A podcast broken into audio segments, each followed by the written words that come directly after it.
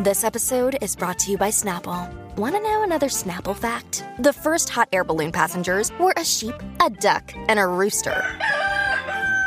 Ridiculous. Check out snapple.com to find ridiculously flavored Snapple near you. Look, Bumble knows you're exhausted by dating. All the must not take yourself too seriously and 6 1 since that matters. And what do I even say other than hey? well, that's why they're introducing an all new Bumble with exciting features to make compatibility easier, starting the chat better, and dating safer. They've changed, so you don't have to. Download the new Bumble now. Aquí huele a chiquilín. Yadira Rentería, Max Peraza se ha metido en un gran lío gracias a una publicación que hizo en sus redes sociales. ¿De qué se trata? Bueno, hay que ser bien cuidadosos cuando usted sube un video a redes sociales, porque Max Peraza lo aprendió a la mala. Resulta que le dieron una placa por llegar a cierto número de seguidores en YouTube y él sube el video, pero no se da cuenta que la caja estaba ahí y se veía su nombre, dirección y teléfono. Entonces él lo baja, pero pues ya habían agarrado sus datos, mano. Y después de eso llega a su casa un ramo de flores que su esposa dice que pensó que era para ella. Cuando abre la nota, pues era una nota dedicada a Max Peraza, subidita de tono, o sea, ya te has de imaginar. Ah, era para él. Era para él. Era para él la nota. Le llega esta nota subidita de tono y entonces la mujer le ha hecho un pancho. que yo creo que no va a haber 14 de febrero, no va a haber Sweet Love para él.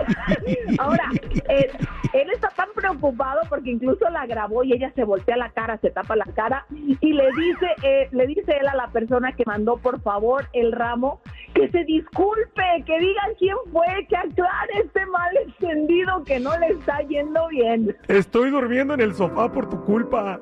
Pide disculpas. Lo siento, Max Peraza. Este. bueno, eh, eso pasa por no tener cuidado con qué publicamos en redes sociales. Ojalá que todo se solucione y que para el 14 de febrero celebren como se debe, con mucho chacachaca con jabón.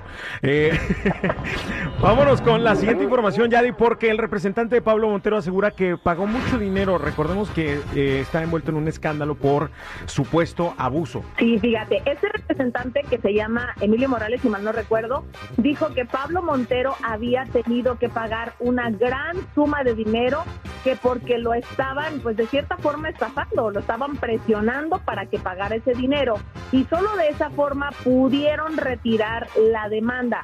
Aquí hay algo como que no me checa, ¿no? Porque si tú eres inocente de algo que se te está acusando, ¿por qué vas a pagar un soborno?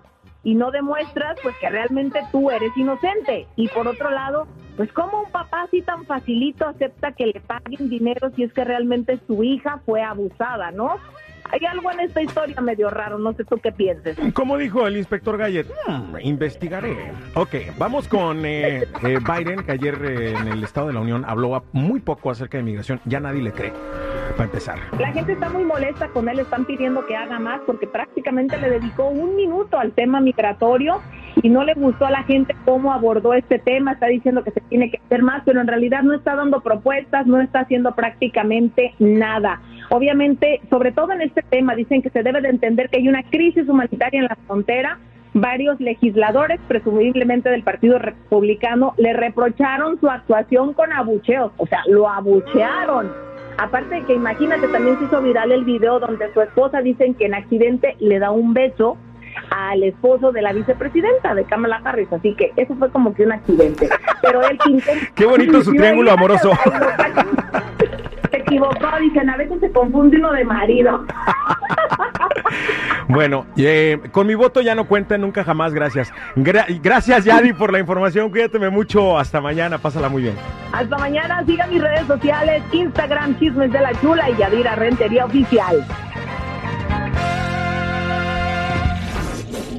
Qué rico huele! Aquí huele